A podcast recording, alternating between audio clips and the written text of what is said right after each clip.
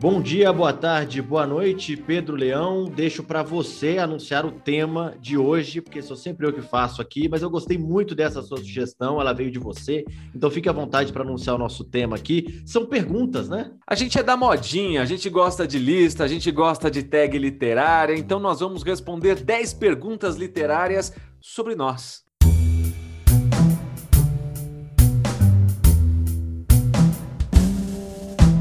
É isso, começando então essas perguntas aqui, trazendo para vocês essa lista, começando esse episódio sobre essas perguntas, né? Uh, são 10 perguntas e nós traremos, obviamente, as nossas respostas. Pedro, vamos intercalar. Eu faço a pergunta aqui e aí você responde primeiro e no 2, né, a partir da segunda pergunta, você a faz para mim. Perfeito? Vamos começar assim? Perfeitamente. Vamos lá. Então você responde primeiro, claro que depois eu vou responder. A primeira pergunta é a seguinte: qual a capa mais bonita da sua estante, Pedro Leão? E eu sei que a sua estante é recheada de livros. Olha, essa é uma pergunta muito fácil, porque eu, inclusive, já fiz um vídeo no meu canal falando sobre as capas mais bonitas da minha estante, no plural, né? Falei de várias capas. Mas para eleger uma aqui, eu vou colocar a que eu falei em primeiro lugar lá no vídeo. Medo Imortal. Já falei dessa obra aqui, uma coletânea de contos de terror escrito por é, autores brasileiros da Academia Brasileira de Letras. Tem uma capa da Dark Side maravilhosa em verde água, preto e dourado. Quem puder, procura essa capa, você vai se apaixonar pelo livro só de ver a capa. Aliás, vale aqui o registro, viu? Antes eu vou responder também a Darkside é campeã, ela é muito boa nisso, né? É um cuidado com as edições que eu fico impressionado. Se quiserem patrocinar a gente, à vontade também. Mas eu, qualquer... eu, diria para você que, que a Darkside é maravilhosa, eles, são, eles não dão uma fora, eles só dão dentro. E também uma outra que, quando se propõe a fazer uma edição de luxo de determinada obra, faz muito bem, é a Zahar, que tem Zahar. que ser mencionada aqui também. Zahar que aparece aqui, olha que curioso, sem combinar a Zahak aparece aqui nessa, nessa resposta dessa pergunta. Eu Olha, separei... então o meu é Darkseid e o seu é Zahar. É, justamente, curioso demais. É, eu separei aqui o livro O Lobo do Mar, de Jack London, e eu estou falando da edição Bolso de Luxo, da série Clássicos da Zahar. Né? A série chama Clássicos Zahar, e, e, o livro ele é maravilhoso, assim, a, os tons dele em roxo, digamos assim, um azul escuro, digamos, né? um azul petróleo. Eu não sou muito bom com as cores, mas é um azul escuro quase roxo com verde, né? Suscita bastante ao mar. E como o livro fala disso, justamente disso, Lobo do Mar, esse livro de Jack London, é, uma, é um livro magnífico, uma capa dura, edição de bolso da capa dura. É um livro assim que eu, quando ouvi na estante, não pude deixar de comprar, porque realmente é fascinante, além da história também ser muito boa. Muito bem, eu procurei aqui esse O Lobo do Mar para ver, realmente é uma capa muito bonita. Agora me fala, qual que é a sinopse desse livro aí? Esse livro é o seguinte: é, trata do, de um náufrago que é resgatado por esse lobo do mar. Pelo que você lê, parece realmente se tratar desse cara que é o capitão desse navio. Mas de qualquer forma, é, o livro ele traz uma reflexão. Esse livro é de começo dos anos 1900, isso é impressionante e é justamente uma contraposição entre os dois, desse capitão e desse homem que é resgatado, que é um cara culto, cara que lê bastante, estudado, enquanto o outro ele é totalmente bruto, né, digamos assim. Então uma contraposição ali entre primitivo e civilidade, né, digamos assim, e faz refletir demais. Não é só uma história de aventura, aquela história de Jack London clássica, mas também faz você pensar muito sobre as suas reações, seus instintos, o quanto a gente esconde os nossos instintos e o quanto a gente deixa também de estudar ou aprimorar, digamos assim, a nossa civilidade. Então assim, é um livro que vale muito a pena trazendo ali o trabalho braçal e também dessa situação de, de você ser mais culto, buscar entender os mistérios da vida, Pedro. Maravilha, gostei da sinopse, vou deixar anotado aqui para mim. Vamos para a segunda pergunta. Se pudesse trazer um personagem para a vida real, qual seria? Olha, essa eu pensei bastante e eu não vou mentir para você que eu esperei até este momento aqui que eu estou falando para ver se veio um insight. Para ver se veio um insight. E veio. E eu pensei de uma forma bem descontraída aqui, porque do meu começo como leitor, foi o personagem que eu mais senti a perda. E eu gostaria de trazer ele de volta, porque se eu trouxesse ele para a vida, né?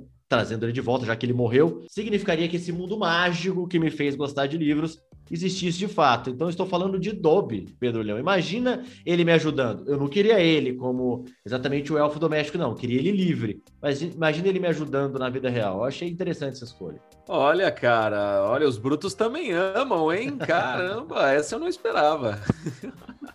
Bacana, uma boa escolha. E aí, a sua? A minha, vamos lá. Eu coloquei Sherlock Holmes, cara. Sherlock Holmes. Pô, eu fiquei imaginando, cara, como seria o Sherlock Holmes em 2021, cara, com toda aquela, é, vamos dizer assim, com toda aquela inteligência dele, aquele, aquela capacidade de dedução. Pô, poderia ajudar muito a polícia, né, cara? Tem um monte de crime aí que ninguém desvenda, que tá anos aí parado, ninguém faz nada, ninguém encontra o assassino, poderia ajudar, né? Nossa, de fato, imagina ele com toda a ajuda que a gente conquistou aí ao longo do tempo, né? Ele com a ajuda da tecnologia forense, cara, que isso, seria um monstro. Seria quase o Minority Report, né? Ele ia descobrir o crime antes de ele acontecer. É verdade, boa, boa analogia, boa analogia, gostei. Gostei dessa escolha também, muito boa, não tinha pensado nisso.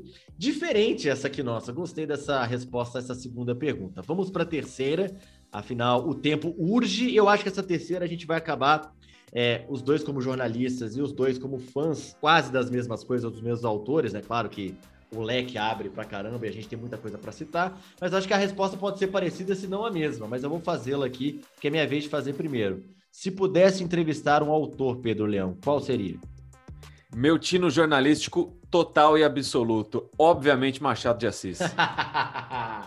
o outro jornalista. Você também? Aqui, eu também. O outro jornalista aqui responderia a mesma coisa. Eu Mas eu não pensaria. Eu é. Eu não pensaria duas vezes, cara. Eu ia sentar na frente do Machado de Assis, eu não ia dar nem bom dia para ele. Eu falei assim: ó, o negócio é o seguinte, Machadão, e aí? Capitu traiu o Bentinho ou não? Pelo amor de Deus, responde. Vai um século que a gente tá nisso daí. Exato. E eu tenho certeza que a resposta dele não seria muito elucidativa. Eu tenho quase certeza, porque ele, ele ia dar um risinho de. Certeza, eu tô imaginando ele dando um risinho de canto de boca, assim, tipo, ah, seus trouxa. Vocês caíram não, na ia soltar, né? Tipo, ia soltar assim, mas o que é a traição é, para você? É, tipo, uns paradas ele, assim. ele, é tão genial que eu tenho certeza que eu teria mais perguntas do que respostas depois dessa primeira pergunta que você faria, que eu também faria, diga-se de passagem. Então a gente não só entrevistaria o mesmo cara, como a gente também faria a mesma primeira pergunta. E aí, Além cara... de ser a entrevista do século, seria o furo jornalístico do, do, do, do milênio também, milênio. né, cara? Seria maravilhoso. Para saber, acabar com, com, essa, com, com essa briga, né? Não, não traiu, traiu, não sei. Eu acho que, que aqui, sem combinar, gente, isso aqui é sem combinar, tá? Então eu acho que seria realmente a escolha para você ter ideia, Pedro, eu não foi a primeira pergunta que eu respondi. Eu fui na 3 direto, Machadão. Coloquei lá, Machadão. Então, assim, é, é um cara genial, é, é simplesmente o patrono desse podcast de muitos leitores, de, digamos, pessoas que leram um ou dois livros dele. Mesmo que você tenha lido um só, você vai amar Machado, não tem jeito. É isso aí, com toda certeza. Vamos agora para a pergunta 4. Um livro que não lerás de novo e por quê? A Cabana. E o porquê é porque é ruim, cara. É simples. Não, é pô, não acredito que você leu A Cabana, cara. Não li inteiro. Então isso já mostra o porquê que, ah, mas tinha que ler até o final para saber se não gostou. Eu não consegui, gente. Eu juro que eu preferia ler. A gente não leu e a gente já disse que respeita, tá? Antes que, né, nos apedrejem aqui. Mas eu li mais Crepúsculo, o primeiro livro, do que eu li A Cabana. E eu tenho um problema, Pedro, aqui eu não vou é, trazer totalmente a opinião, porque a gente aqui vai acabar usando muito tempo, né? Mas é, eu tenho um problema com livros de cunho religioso, porque principalmente quando envolve uma religião que já é status quo, cara. Eu não sei a motivação para escrever um livro desse tipo. E eu respeito, é um livro de sucesso, um livro que vendeu, um livro que teve uma adaptação cinematográfica milionária, com atores de peso, inclusive com Otávio Spencer, que é uma atriz que eu amo. Nada contra, no final das contas, o autor e os seus fãs e, e quem leu, mas para mim não funciona. Não me agradou, Pedro. E pelo jeito você não leu também, né? Não, eu nem li, nunca me interessei em ler, assim. Não né? li nem lerei. É, não li nem lerei, né? Mas o. É porque eu vi a sinopse, não, realmente não me agradou, então beleza, não vou ler. Agora eu fiquei me perguntando por que, que você começou a ler esse livro. Pelo fato de poder criticar. Eu sou desse tipo, cara. eu gosto. Tá certo, né? Para criticar tem que ler, né? Exatamente, exatamente. Então eu fui atrás para tentar que nem Crepúsculo, só que eu não consegui. E você, Pedro, qual o livro? Ah, cara, eu já falei isso aqui já no meu canal também. É Condenada e Maldita, de Chuck Palahniuk, que é o autor também de Clube da Luta. Cara, não tem como. Aquele livro lá, pô, um livro tão pequeno, eu demorei, sei lá, uns seis meses para ler, para concluir, porque eu sou do tipo de cara que vai até o fim, né? Eu não, não, desisto do livro, eu vou até o fim, mesmo que isso me custe muitos e muitos meses. Mas olha, ó, é impressionante, não, não tem como. É, é horrível, horrível, horrível. Ah, só para quem nos acompanha pegar rapidamente, é uma menina que morre com uma overdose de maconha e vai para o inferno a, sinopse parece ser interessante, mas acreditem em mim, não é. O desenvolvimento é uma porcaria. e aí, esse livro aqui, Pedro, por esses motivos que você citou, ele entraria na, uh, na como resposta da, da, quinta pergunta, porque a quinta pergunta fala o seguinte: uma história confusa. Cite aí. Ah, então, não. Aqui, aqui é outro esquema. Aqui é Franz Kafka, né? Que, que é o rei da confusão né? O Castelo. O Castelo é um livro também, cara, mas é que o Franz Kafka ele é mestre em te deixar louco lendo o livro. Você não, você fica confuso. Até hoje a gente está se perguntando qual era o maldito processo do o processo que o cara estava enfrentando, que a gente não sabe. mas sabe que ele está sendo condenado, morreu por conta de um processo. E o Castelo vai nessa mesma pegada. O cara ele é um agrimensor, um agrimensor é o aquele cara que faz medidas geológicas. E ele chega na, numa cidade onde tem um castelo para poder fazer a, a, ali as medições. E ele foi mandado a, a mando do conde, né? Ele chegou ali a mando do conde do castelo. Só que as pessoas elas têm uma devoção gigantesca pelo, pelo, pelo castelo e não, não é qualquer um que pode acessar o castelo. Então ele chega, mesmo sendo um agrimensor mandado pelo conde, ele não consegue ter acesso ao castelo porque as pessoas ficam criando burocracias, entraves, situações em que ele não consegue. E aí, no, no, no meio da, da, coisa toda, você até desconfia se ele era realmente um agrimensor, né? Se ele era realmente o cara que ele estava falando que ele era. É um negócio muito, muito confuso, cara. Gostei bastante de você ter citado, então já fica a minha menção rosa aqui também. Não, é para forçar a barra e falar que a gente está dando a mesma resposta de novo, não. A minha resposta é outra, mas eu vou fazer a dimensão rosa realmente ele, que eu li a Metamorfose. Eu amo Metamorfose, amo, é um livro que eu adoro, e ele é confuso para se ler. E eu tive que lê-lo e, e, e, discutir o livro, se não me engano, foi na faculdade não sei se foi uma prática de formação aqui da PUC Campinas, só sei que eu discuti esse livro em algum momento, e aí me ajudou muito a digerir ele melhor. Eu já tinha gostado, né? É, e depois me, me transformou numa. Uh, o livro se transformou numa coisa muito positiva para mim, mas o processo de ler foi muito complicado. Então, acho que dá para citar o Franz Kafka de modo geral, não só um livro aqui, né? Então, vamos ser sinceros. Mas a minha resposta, antes de você é, repassar lá para mim, eu já me adianto aqui trago. É um livro que nem todo mundo leu, é um livro que eu já citei aqui no podcast como exemplo de livro que eu tava, que eu li recentemente, e é um livro nacional de 2019, de um autor que tem, se eu não me engano, só um livro lançado, que é o Felipe de Campos Ribeiro, aqui do estado de São Paulo. O livro é o Terra de Sonhos e Acaso. É um livro que eu gostei muito, apesar da história ser confusa. Poderia ter gostado mais se ela fosse menos confusa. É um livro que ele mescla é, os males, digamos assim, é, trazidos do, de de uma má criação de pais é, confusos, há uma traição dos pais do, do, do, personagem principal, o pai contrai AIDS, passa para a mãe, é uma história sofrida, só que mistura, é, o que eu gostei são os elementos do nosso folclore, e aqui eu falo, falo do folclore brasileiro, né, a gente tem a mula sem cabeça, a gente tem outros elementos lá presentes. Tem, tem também, ele acaba aparecendo, não aparece diretamente, mas também é citado a questão dos bandeirantes, né, muito importante para o processo histórico aqui no, no, Brasil, motivos de discussões e tudo mais. Ele mistura tudo isso. E ele não faz isso de forma desleixada. Isso ele não faz. Só que poderia ser numa melhor roupagem. Então fica quase como uma crítica construtiva, porque eu acho injusto um livro tão desconhecido, né, eu pegar e sentar o pau no cara, não acho legal isso daí não. Até porque ele é um, um autor muito aberto. Uma vez eu marquei que estava lendo o livro, ele me respondeu, a gente conversou sobre o livro. Eu estava num momento bom do livro, estava gostando bastante. Só que ao final do livro, apesar de eu ter gostado da, do, do que me suscitou, do que me gerou, eu fiquei naquele momento, cara, precisava misturar tanta coisa. Vamos lá, vamos lá. Pela sexta pergunta. Um casal da literatura, Las Casas. Capitu e Bentinho, de Dom Casmurro Machado de Assis, né? E uma menção rosa para Elizabeth Darcy, de Orgulho e Preconceito, da Jane Austen. Que esse aqui, se eu não citasse, eu poderia ser xingado. Esse é um livro que é um clássico para muita gente, mas nada supera Capitu e Bentinho. A minha resposta final é Capitu e Bentinho. Para mim é o casal. Ou será que seria um trio amoroso, né? Um trisal. Um trisal. um trisal. O meu casal, né? Com, com o Escobar comentando embaixo, o meu casal. com certeza, é isso, é isso. Então não sei se é um casal ou um trisal. Pronto. Trisal, exato. Mas a minha resposta é um protesto. A minha resposta é um protesto. A minha resposta é, é Harry e Hermione. Finalmente! Cara, sensacional, sensacional. Eu pensei em brincar com a sua cara e falar Harry e Gina, porque eu nunca vi algo mais sensal como aqueles dois. Ou Harry e Cho Chang, não precisa nem falar, né? Eu pensei, vou não, zoar. Isso é mais sensal. É, esse sensal, sem dúvida. Mas é porque nem foi um casal direito, né? Vamos ser sinceros. E aí eu falei, vou zoar a cara dele para ver a surpresa. Porque eu falei, ele não vai acreditar em mim. Mas você, eu gostei dessa sua citação. Um protesto, Harry e Hermione. Eu, eu sempre torci por esses dois. É isso, cara. Esse deveria ter sido o grande casal da saga Harry Potter e não há nada que tire isso da minha cabeça e ponto final. Agora, dois vilões, Pedro Leão. Vamos lá. Ah, dois vilões é muito bom, hein? Dois vilões. O primeiro de todos. Eu penso, ah, cara, para poder escolher, tem muitos vilões, mas assim, eu, eu queria o vilão que me fez odiá-lo, aquele que, que eu tive prazer com a desgraça do vilão, entendeu?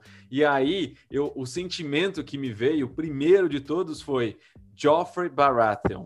Por quê, cara? Ele não era um grande vilão na história do na saga das Crônicas de Gelo e Fogo, mas ele era um moleque sádico desgraçado que você odiava demais, demais, demais, né? Ele foi o responsável pela morte do Ned Stark. Então, ele é um dos vilões, né? É um cara aí que não era um grande vilão, mas ele era um cara odiado. A segunda, o segundo personagem, uh, Dolores Umbridge de Harry Potter também, que é uma outra que, que me dava esse sentimento de ódio mortal sobre ela. Então, eu acho que esses dois aí ficam bem representados. Joffrey Baratheon e Dolores Umbridge. Gostei bastante porque você citou dois, dois tipos de, de vilões que também me incomodam. São aqueles vilões quase não vilões, né? Você compara, por exemplo, a Dolores Umbridge com o, com o Voldemort, ela não é nada, né? Você compara, ela é cheia das picuinhas, ela cria motivações absurdas, é uma vilã covarde, assim como o Geoffrey Baratheon, que é um lixo de, de, de, de, gente, né? Digamos assim. Não é aquele vilão vilão, né? Aquele vilão mal, é, realmente. Exato. Então, realmente me irrita bastante. Então, para não falar que eu estou fazendo menção honrosa, eu entendo a sua motivação para ter escolhido aqui. E a minha resposta foi criativa, cara. Eu que lembrei de Jack London quando eu falei da edição de Bolso de Luxo, né? Lá de O Lobo do Mar. Lembrei de outro livro dele que me marcou bastante. Eu li esses dois livros seguidamente, comprei dois livros de Jack London de uma vez. E são livros que mexeram muito comigo por tudo, assim. Essa discussão, como eu disse lá, quando eu trouxe a sinopse do Lobo do Mar, essa questão do instinto barra é, o racional, né, trabalhando. E nesse caso aqui, é, para parar de enrolar, os dois vilões que eu citei, de Caninos Brancos, né, do livro do Jack London, a natureza e o homem.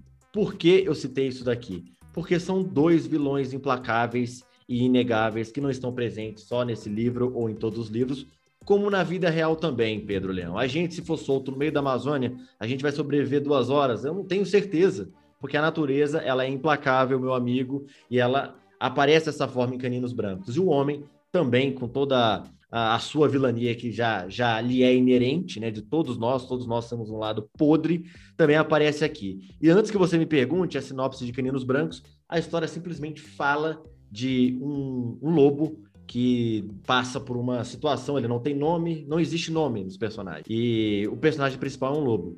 E ele passa por uma aventura, por uma, por uma saga, digamos assim, é, até se tornar um cão domesticado.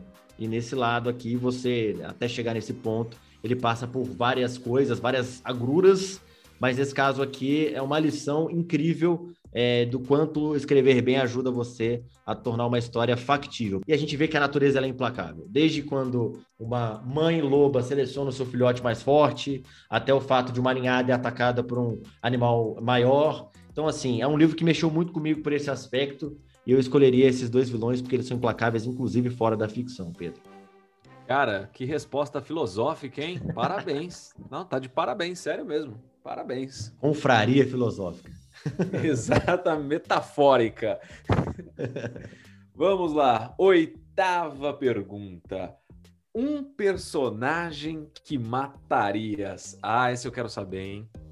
Olha, é, eu fiquei na dúvida entre dois. Aqui, não vou mentir. Eu tenho muita raiva, muita raiva, e aqui é por implicância. Eu pensei na parte cômica, né?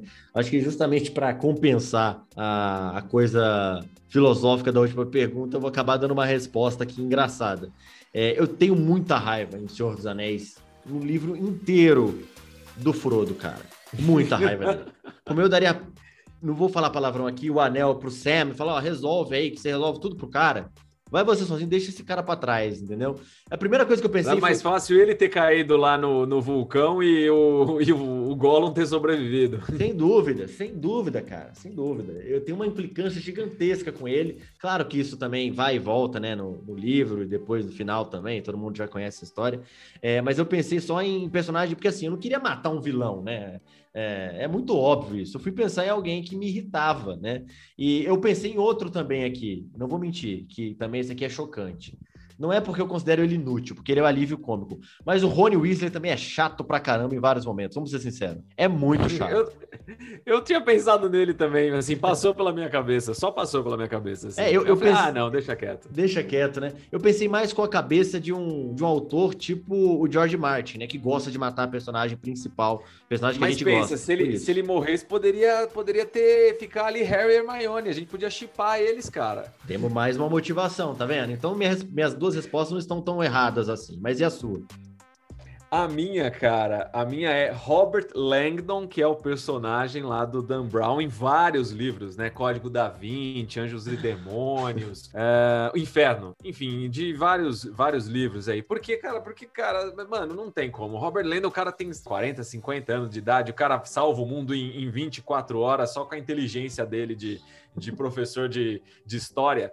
Né? Não, nada contra a história, claro, pelo amor de Deus, mas, ah, pelo amor de Deus. Aí o cara vai lá, o cara tem 40 anos, o cara tem 24 horas para salvar o mundo, ele é tipo Jack Bauer, e ao mesmo tempo ele flerta com as mocinhas, cara. Ele flerta com mulheres que podiam ser tipo filhas dele, né? É. E, e, cada livro é uma mulher diferente. Meu, é surreal, cara, é surreal, assim. É... enfim, eu odeio o Dan Brown, então mataria o Robert Langdon mesmo. Também não gosto de Dan Brown. Se pudesse viver em um livro, qual seria? Putz, essa é ótima. Eu acho que você vai concordar comigo, hein? Mano. Eu acho que você vai concordar comigo. Você Será não que é vai é responder isso? Será? Acho que vamos não. Ver. Vamos acho ver, que não, ver. mas você vai concordar comigo. Eu viveria em algum lugar do passado. Essa era a minha premissa.